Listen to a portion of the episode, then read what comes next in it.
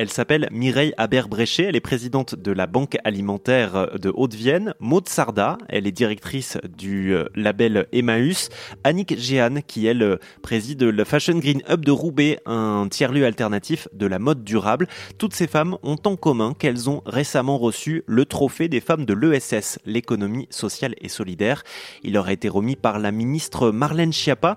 Elle a félicité ce secteur de l'économie pour euh, son exemplarité à bien des égards. En revanche, il y a encore des progrès à faire selon elle euh, sur l'égalité entre les femmes et les hommes. Marlène Schiappa a dit souhaiter que l'économie sociale et solidaire devienne aussi un exemple en cette matière-là. J'ai contacté Pauline Refast, chargée d'affaires publiques à ESS France. Je lui ai demandé ce qu'elle en pensait. Alors, c'est vrai que l'égalité femmes-hommes, ça, ça, représente un idéal de justice, euh, d'émancipation, et de fait, c'est complètement intrinsèque aux valeurs de l'économie sociale euh, et solidaire. Euh, néanmoins, les inégalités, elles demeurent, elles existent, elles sont importantes. Cependant, il est à noter que le SS garde de l'avance par rapport au reste de l'économie. les inégalités salariales sont moins fortes. les entreprises de l'ESS ont de meilleurs résultats à l'index d'égalité professionnelle.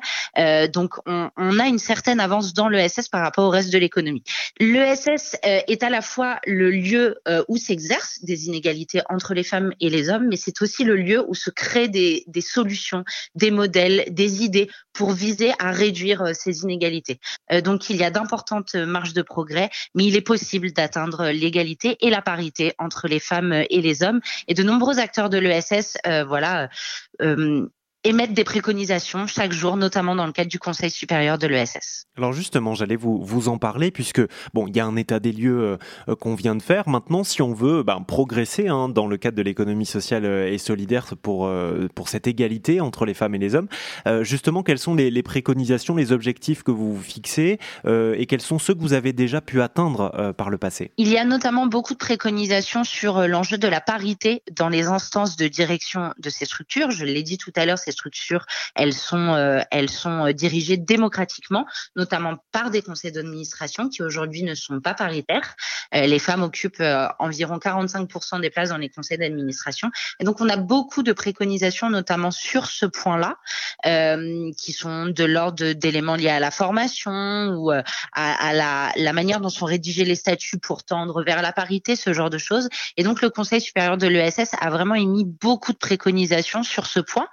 Euh, des expérimentations ont lieu dans tout un tas de structures de l'ESS qui font leurs preuves. Je pense notamment à la Crèche Nouvelle-Aquitaine qui a mis en place un système ingénieux permettant d'atteindre la parité dans ses instances de gouvernance. Donc vraiment, la, chose sur laquelle on peut agir, selon vous, c'est la parité dans un premier temps? Ce prisme me semble assez essentiel puisque quand euh, au niveau de, de, de, la direction de la gouvernance d'une structure, on atteint la parité femmes-hommes, euh, tout cela peut avoir des effets en cascade sur toutes les femmes qui sont impliquées dans les structures, notamment euh, dans les situations d'emploi euh, d'emploi salarié.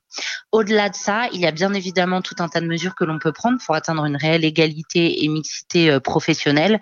Je pense notamment au fait de s'appuyer sur euh, des grilles d'indicateurs genrés permettant vraiment de s'attacher à mesurer les, inégalités dans les conditions d'emploi, de travail, d'exposition au risque, notamment dans les métiers du care, mais aussi ceux de l'insertion par l'activité économique. Et puis le fait d'accompagner les, employeurs qui parfois euh, ne savent pas très bien par quel bout prendre ce sujet évidemment éminemment complexe dans l'application de mesures euh, légales d'équilibre des temps de vie professionnels et personnels euh, et voilà pour inciter les, les, hommes autant que les femmes à pouvoir en bénéficier et puis capitaliser sur tout un tas de bonnes pratiques qui existent dans l'ESS et qui sont recensées par notamment l'Observatoire de l'égalité et parité femmes-hommes dans l'ESS. Et si vous souhaitez connaître les autres femmes qui ont été récompensées d'un trophée de l'économie sociale et solidaire. Je vous mets toutes les infos euh, sur euh, rzn.fr.